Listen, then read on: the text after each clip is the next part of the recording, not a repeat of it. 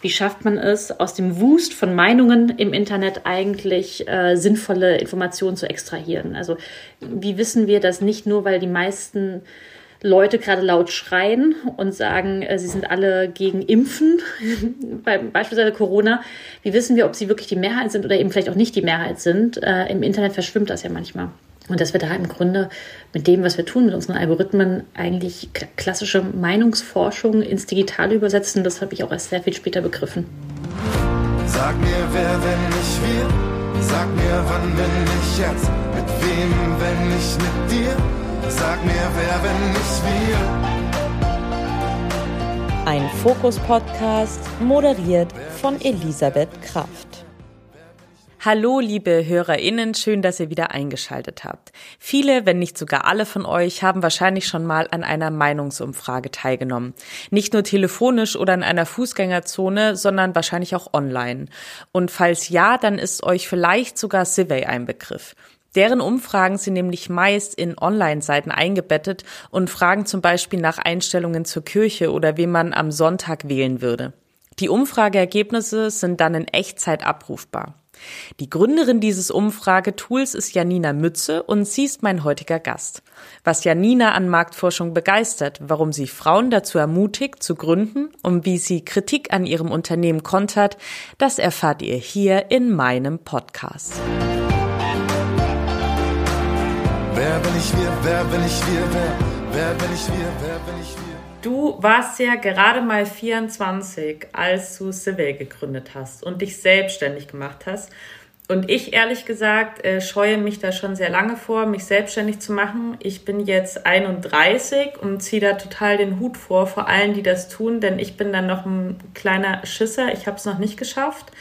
Und deswegen wollte ich einfach mal von dir wissen, warum hast du dich denn dafür entschieden, dich selbstständig zu machen und sogar ein Startup aufzuziehen? Ja, ich wünschte immer, ich könnte sagen, das war eine total bewusste Entscheidung und ich wollte schon immer Gründerin werden und hätte dieses Unternehmen, hier glaube ich, jetzt vor das nächste gegründet. Ähm, tatsächlich war es aber so nicht. Also ich selbst habe gar keinen unternehmerischen Background, komme nicht aus einer Familie, wo alle schon Unternehmerinnen und Unternehmer sind, war nicht auf der WHU, habe kein, keine Business School besucht. Ähm, ich sage immer so ein bisschen, für mich ist das aus einem Unfall heraus entstanden. Ähm, und zwar kennen mein Mitgründer und ich uns schon ziemlich lange noch ähm, ja, aus Jugendzeiten und wir haben uns in Berlin wiedergefunden. Und er hat mir seine Idee immer gepitcht. Er hat mir regelmäßig erzählt, in der, also in Bars irgendwie in Kreuzberg, was, dass er sich selbstständig machen möchte und was er da für eine Idee hat. Und ich habe die Idee immer so ein bisschen zerpflückt, auseinandergenommen, kritisiert und aber war anscheinend nicht so sehr genervt, dass er gesagt hat, oh je, äh, sondern irgendwann hat er einfach gesagt, magst du nicht einfach mitmachen? Und ehrlicherweise genau, ich bin damals mit 24, bin ich dann einfach gesprungen. Kannst du dich noch an seinen ersten Pitch erinnern, zu dem du noch gesagt hast, den nehme ich jetzt auseinander? Naja, in meinem Kopf war das so eine Art Abgeordnetenwatch in Besser. Ähm, also Abgeordnetenwatch ist ja so eine Plattform, wo man mit den äh, regionalen äh, Abgeordneten oder mit den Abgeordneten und EntscheidungsträgerInnen äh, aus der Region in Kontakt treten kann ähm, und die Fragen stellen kann, kommunizieren kann. Und so eine Plattform, so ein Plattform-Business in der Art ähm, beinhaltete der erste Businessplan auch. Also es ging immer darum, ähm, dass Entscheidungsträgerinnen und Entscheidungsträger eine valide Information über ihre Zielgruppe haben, über die, für die sie beispielsweise Politik machen wie das halt so ist, wenn zwei Menschen, die noch nie vorher äh, ein technologisches Produkt entwickelt haben, das dann zum ersten Mal tun. Wir hatten 15.000 Features und Ideen, was da alles parallel äh, gebaut werden muss. Und haben dann aber Gott sei Dank recht schnell gelernt, dass man sich sehr stark fokussieren muss in so einer Unternehmensgründung und nicht äh, alles parallel machen kann, sondern sich auf das Wichtigste konzentriert. Und das war dann bei uns tatsächlich die, immer die Frage, wie schafft man es, aus dem Wust von Meinungen im Internet eigentlich äh, sinnvolle Informationen zu extrahieren? Also wie, wie wissen wir das nicht nur, weil die meisten Leute gerade laut schreien und sagen, äh, sie sind alle gegen Impfen, bei, beispielsweise Corona. Wie wissen wir, ob sie wirklich die Mehrheit sind oder eben vielleicht auch nicht die Mehrheit sind? Äh, Im Internet verschwimmt das ja manchmal. Und dass wir da im Grunde mit dem, was wir tun, mit unseren Algorithmen, eigentlich klassische Meinungsforschung ins Digitale übersetzen, das habe ich auch erst sehr viel später begriffen. Würdest du auch sagen, wenn dich jemand danach fragt, so, okay, das ist, wie ich Survey äh, beschreiben würde, das ist, was Survey für seine KundInnen tut? Wenn ich Survey heute vorstelle, dann sage ich, äh, Survey äh, macht digitale Markt- und Meinungsforschung. Wir haben im Grunde die komplette Wertschöpfungskette automatisiert. Das heißt, bei uns arbeiten vor allem Algorithmen, äh, die NutzerInnen im Panel erkennen, die Stimmen gewichten und repräsentative Ergebnisse an die Kunden ausspielen. Und das Besondere dabei ist, dass wir eben durch diese Automatisierung unseren Kunden in Echtzeit repräsentative Ergebnisse zur Verfügung stellen können und dass wir jenseits der Geschwindigkeit auch besonders tief in sehr spitze Zielgruppen runterkommen. Also egal, ob wir gegen Pneumokokken impfende Ärzte befragen oder Menschen, die in einer gewissen Region in Deutschland leben und gerade ihren Job wechseln wollen, wir erreichen sehr spitze Zielgruppen und darauf haben wir uns spezialisiert. Mhm.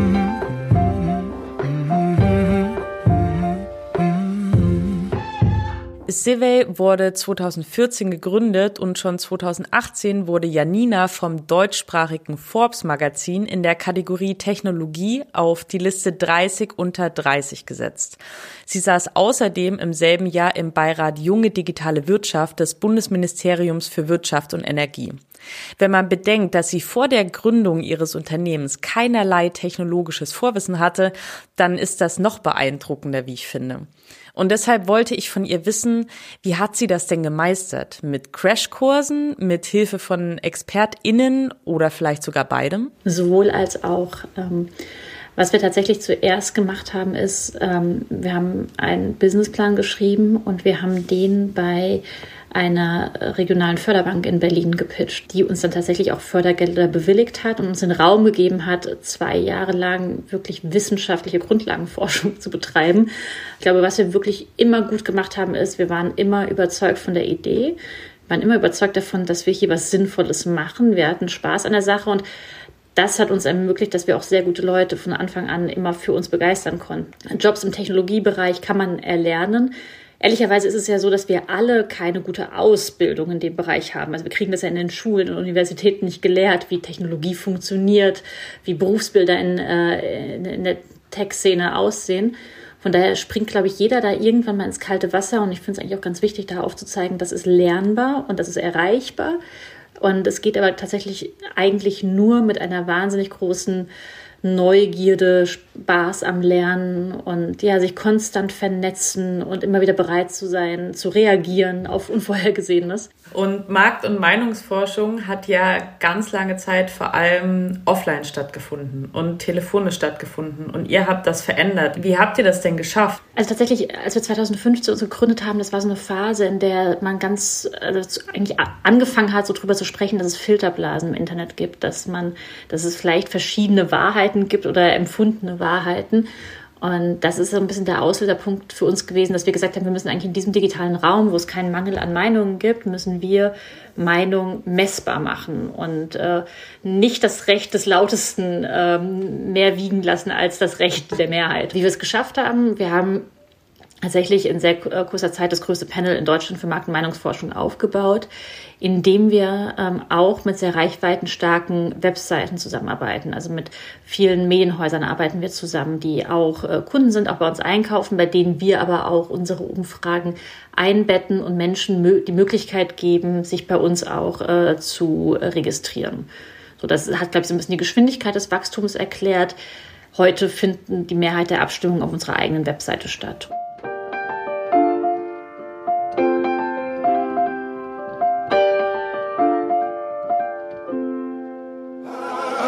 Civey arbeitet beispielsweise mit Websites wie Focus Online, Spiegel und T-Online zusammen. Diese Partnerschaften sehen dann so aus, dass die Medienhäuser Civey-Umfragen in ihre Artikel einbetten, also dort platzieren, wo sie thematisch gut passen. Dadurch erreichen Umfragen von Civey auch Menschen, die die Seite des Meinungsforschungsinstituts selbst nicht besuchen. Und die Medienpartner wiederum profitieren, indem sie die Ergebnisse der Umfragen direkt nutzen können. So weit, so gut. Aber was haben denn die Menschen davon, die an Survey-Umfragen teilnehmen? Ich glaube, einer der wesentlichen Mehrwerte für unsere Panelisten ist, dass wir ihnen als Dank dafür, dass sie abstimmen, auch das repräsentative Ergebnis anzeigen. Also sie kriegen, sie werden incentiviert durch Informationen, weil wir einfach sagen, das ist das Wertvollste, was wir haben. Wir generieren Informationen, unser Geschäftsmodell sind äh, valide Informationen. Deshalb geben wir euch davon auch was zurück. Und für viele Menschen ist es einfach spannend, a, ihre eigene Meinung mit der, der Mehrheit oder der der Grundgesamtheit der, der Wohnbevölkerung in Deutschland beispielsweise ähm, zu vergleichen oder vielleicht auch einfach die, die, ja, zu sehen, dass man die eigene Meinung sagen kann, dass die gewichtet wird und das dann auch einfach einen, einen Wert generiert, weil dann auch andere Kunden darauf hören von uns und diese Meinung auch ernst nehmen. Im Unterschied zu anderen Umfrageinstituten arbeitet ihr ja nicht mit Zufallsstichproben, sondern ihr verwendet ausschließlich Internetumfragen, die ihr auf den Websites eurer Medienpartner platziert bei Focus Online beispielsweise. Und dort kann dann jeder abstimmen, der will. Es gibt Experten, die bemängeln, dass genau das zur Manipulation einlädt. Was entgegnet ihr diesen Menschen? Ja, das stimmt. Also wir ähm, platzieren, die, die Redaktion, mit der wir zusammenarbeiten, die platzieren thematisch passende Umfragen äh, in die Artikel ähm, auf ihrer Webseite. Wichtig ist dabei zu verstehen, dass diese Abstimmung zur thematisch passenden Umfrage, dass die gar nicht berücksichtigt wird, weil die ist natürlich hochgradig verzerrt, wenn ich ein Stück zur innenpolitischen Lage in Deutschland lese, äh, wo es vielleicht gerade einen extremistischen Vorfall gab und dann werde ich direkt zur Innenministerin befragt, dann habe ich wahrscheinlich einfach eine eingefärbte Meinung, dadurch, dass ich einen Artikel gelesen habe, dadurch, dass ich eine gewisse Webseite besucht habe, auf der ich mir meine Informationen suche. Das heißt, diese Stimme, die schmeißen wir immer weg, die ist für uns gar nicht äh, so wichtig. Ähm, für uns zählen dann die Stimmen, die äh, verifizierte Panelisten in der Folge bei uns leisten. Die kommen ja immer wieder und stimmen auch auf anderen Themen ab. Da fangen wir dann an, diese Stimmen gegebenenfalls auch in Stichproben zu berücksichtigen. Hast du denn so eine Zahl im Kopf, ähm, wie viele registrierte NutzerInnen das bei euch gibt? Einfach damit man so eine Vorstellung haben kann, okay, wie viele Leute kommen denn tatsächlich regelmäßig wieder und stimmen ab? Wir haben mehrere hunderttausend Panelisten, die bei uns regelmäßig abstimmen und äh, uns ihre Meinung schenken oder im Austausch für Informationen Informationen geben und das ermöglicht uns einfach eine sehr, sehr hohe Geschwindigkeit, in der wir Daten erheben und an unsere Kunden auch wieder ausspielen. Eine Besonderheit, die Survey ausmacht, sind die langfristigen Monitorings, die er auch anbietet. Kannst du da mal kurz erläutern, was das bedeutet und welche Vorteile die vielleicht auch haben? Genau, also bei uns, ich sag mal, wir, äh, wir zeigen den Kunden keine Punkte, also keinen Datenpunkt mit jetzt hier im Quartal siehst du, deine Kunden sind nicht mehr so begeistert von dir und im nächsten Quartal messen wir nochmal, sondern wir messen wirklich fortlaufend. Und das ist ähm, total schön, wenn man ähm, wirklich große politische Fragen hat, ähm, wie Menschen beispielsweise jetzt die letzten zweieinhalb Jahre mit ähm, der Corona-Politik zufrieden waren, oder die letzten zwei Jahre. Ähm, da sieht man dann massive Veränderungen über, über den Zeitraum und sieht, wie gerade jetzt zu Beginn 2020 ähm, Menschen wirklich sich starke Führung gewünscht haben und auch sehr zufrieden mit dem Krisenmanagement der Bundesregierung waren. Ähm, das nahm dann irgendwie erst nach dem Ende der zweiten Welle ab und dann mit einer verschleppten, Impf verschleppten Impfkampagne nahm das noch weiter ab. Und wir sehen einfach sehr, sehr schöne Trendlinien. Und das nutzen viele Kunden im politischen Bereich natürlich auch, um, um Stimmungen im Land zu messen.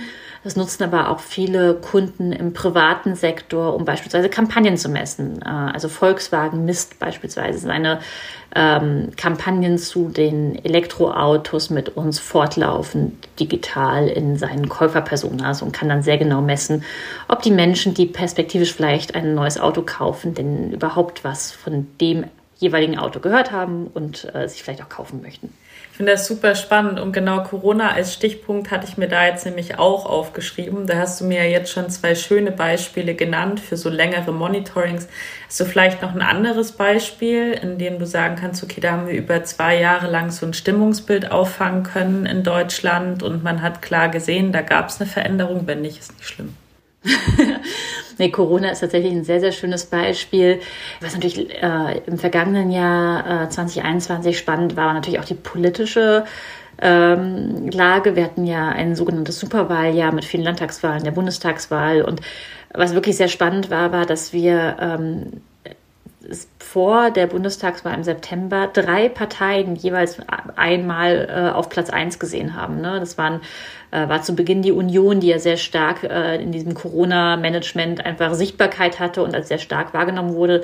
Es waren zwischenzeitlich die Grünen, die ganz vorne lagen und dann gab es halt eben diesen Aufschwung äh, der SPD mit Olaf Scholz, den, glaube ich, so niemand äh, erwartet hatte und das konnten wir einfach sehr, sehr schön ja immer in, sofort messen und auch dann fortlaufend äh, nachverfolgen, wie sich da die Stimmung verändert und dann schließlich halt eben auch äh, zur Bundestagswahl geführt hat. Also da war wirklich viel Bewegung drin und da macht es einfach auch Spaß, dann die Daten live zu beobachten.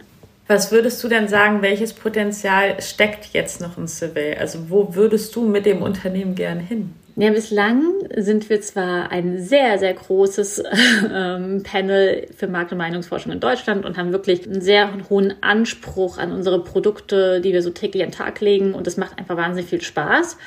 Aber ich habe schon die Ambition, dass wir das nicht nur in Deutschland machen, sondern auch in andere Länder bringen. Und da würde sich jetzt wahrscheinlich erstmal äh, die Dachregion anbieten und dann andere europäische Länder. Und ähm, das brodelt schon so ein wenig in uns, ähm, dass wir das so als nächsten Schritt für uns sehen. Gibt es ja schon konkrete Pläne für? Es gibt den konkreten Plan, dass wir uns dieses Jahr nochmal voll und ganz auf das Wachstum in Deutschland konzentrieren. Wir sind jetzt äh, knapp 100 Mitarbeitende bei Survey und werden Ende des Jahres äh, mindestens 170 sein. Sind letztes Jahr waren wir gerade mal 60. Also wir wachsen ganz schön und ähm, wenn jeder, der oder die schon mal in so einer Wachstumsgeschichte teilhaben durfte, weiß ja auch, dass da müssen die Strukturen erstmal mitwachsen. Mhm.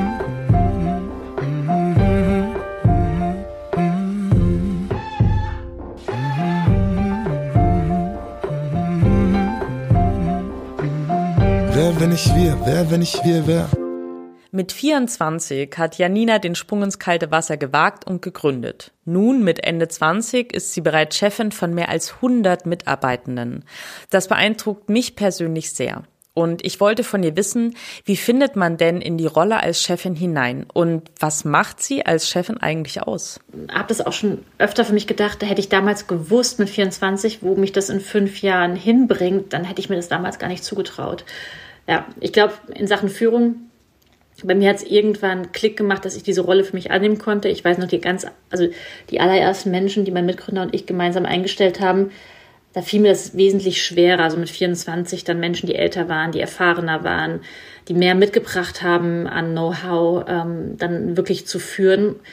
Heute weiß ich, dass das einfach der, der einzige Weg ist, um zu wachsen, dass man Menschen reinbringt, die in gewissen Domänen einfach mehr mitbringen als man selbst, die Erfahrung reinbringen, an denen man, also wo man einfach gegenseitig aneinander wachsen kann.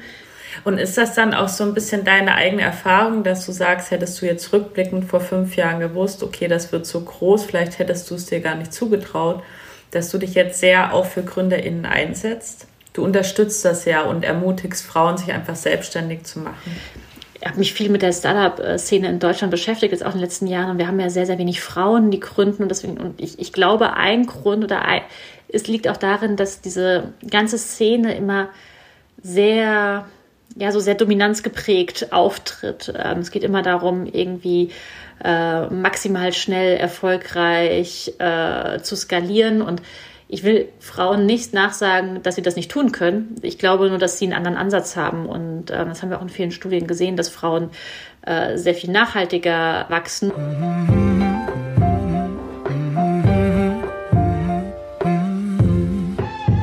Was Janina hier anspricht, stimmt. Das belegt unter anderem der sogenannte Female Counters Report aus dem Jahr 2021. Der zeigt in aller Deutlichkeit, dass Frauen in Deutschland seltener Start-ups gründen als Männer. Demnach beläuft sich der Frauenanteil bei Start-up-Gründungen nämlich gerade einmal auf 11,9 Prozent. Die Boston Consulting Group wiederum hat herausgefunden, dass ein von Frauen gegründetes Start-up wesentlich geringere Chancen auf Investorengeld hat als ein von Männern gegründetes. Und zwar satte 18 Prozent weniger. Geht es um die Suche eines Hauptinvestors, haben weibliche Startup-Teams sogar eine 25 Prozent geringere Erfolgswahrscheinlichkeit.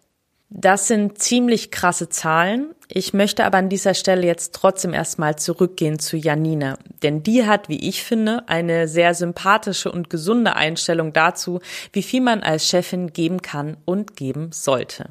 Für mich war es beispielsweise ganz wichtig, dass ich für mich persönlich mir erstmal den Raum gebe, da schrittweise zu wachsen und nicht erstmal darauf hinziele, jetzt in äh, sechs Jahren 100 Leute zu führen und äh, den Glauben zu haben, das mache ich dann von 0 auf 1 auch perfekt, sondern da irgendwie auch einfach den Raum zu haben, das schrittweise dahin zu kommen, zu gucken, was geht, immer zu gucken, was es geht, was man selber auch leisten kann, weil am Ende ist so eine Firmengründung ja ein Marathon und nicht irgendwie ein Sprint, wo man sich mal kurz ausbrennt und dann weiß ich nicht, dann hinschmeißen muss und man nicht mehr weitermachen kann. So. Ich habe ja die, um dieses Interview bei dir auch gebeten, weil ich habe irgendwann von dir gelesen vor ein paar Monaten und war ziemlich baff davon, was du so auf die Beine gestellt hast. Natürlich nicht alleine, mit deinem Partner zusammen, aber ich fand das ganz krass. Was ich mich jetzt frage ist, Du hast doch bestimmt auch in diesen fünf Jahren jetzt mal so einen richtig krassen Fehler in Anführungsstrichen gemacht. Was, wo du jetzt sagen würdest, so an alle GründerInnen, die jetzt zuhören und sich jetzt so denken, okay, ich mache das jetzt, welchen Fehler brauchen sie auf gar keinen Fall machen, weil den hast du schon gemacht.